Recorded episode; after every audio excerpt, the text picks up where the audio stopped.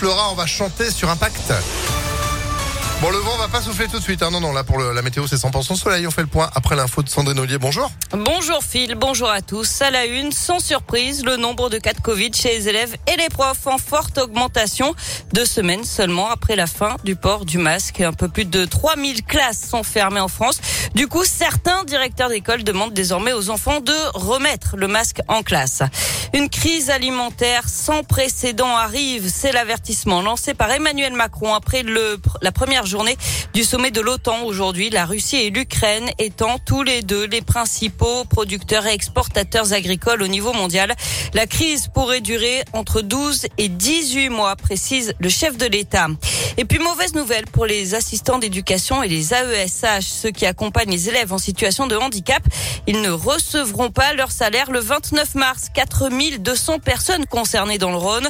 En cause, la grève lancée hier par les 11 agents en charge des fiches de paye. Ils se disent débordés, mal formés et mal rémunérés. Leur mouvement est maintenu aujourd'hui avec une audience à 17h avec le rectorat qui se dit très attentif à la situation.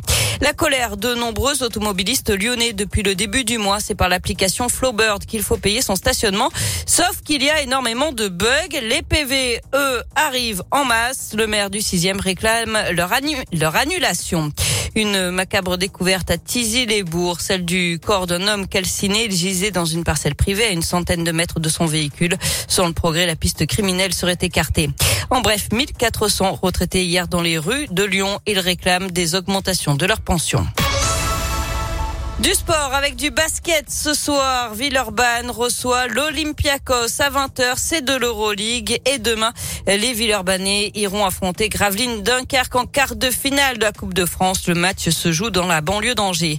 En rugby, retour au top 14 pour le Loup. Les Lyonnais vont à Toulouse dimanche à 21h05. Et puis du foot aussi.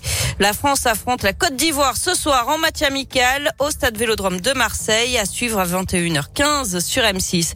Et puis un rappel, hein, ce week-end on change d'heure dans la nuit de samedi à dimanche. On avance d'une heure à deux heures du matin. Il sera en fait trois heures. On perd donc une heure de sommeil. Voilà, un jour, ça va s'arrêter. Mais c'est pareil, on, on procrastine. Hein. C'est pas tout de Voilà. suite, ça. Peut-être l'an prochain hein, ou pas. Ou bon, pas. depuis 1976, hein, si je dis pas de bêtises, mine de rien. Bah ouais, bah voilà. Bon, c'est pas grave, on en a pris l'habitude. Enfin, à part le four qui se met toujours pas à l'heure tout seul, ça. Oui, Même- ça c'est pénible. Même en 2022, ça marche pas. Après, faut retrouver le mode d'emploi du. Alors, comment on fait pour mettre ce truc à l'heure? Bon, c'est pas grave, on le laisse comme ça et ce sera prêt. que les portables se mettent à l'heure tout seul. Mais oui, les ordinateurs aussi, puis les réveils, ça peut servir, n'est-ce pas Sandrine, pour lundi. En attendant, pas le temps de s'endormir, vous êtes là, de retour à 11h. À tout à l'heure. À tout à l'heure. 10h03, c'est la météo.